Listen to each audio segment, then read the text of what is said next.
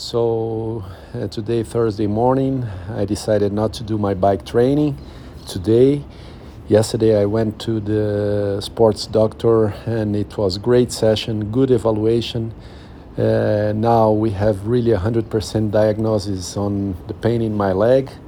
Uh, it was nice because uh, there is no problem with the uh, articulation, let's say. Uh, it's more something on an injury that I caused in my running training some months ago. Uh, but uh, it's now uh, specifically uh, diagnosed. Uh, although I will do a, a MRI um, to have an exam, an image exam, and have it better uh, defined, and then have a treatment that might take like three weeks.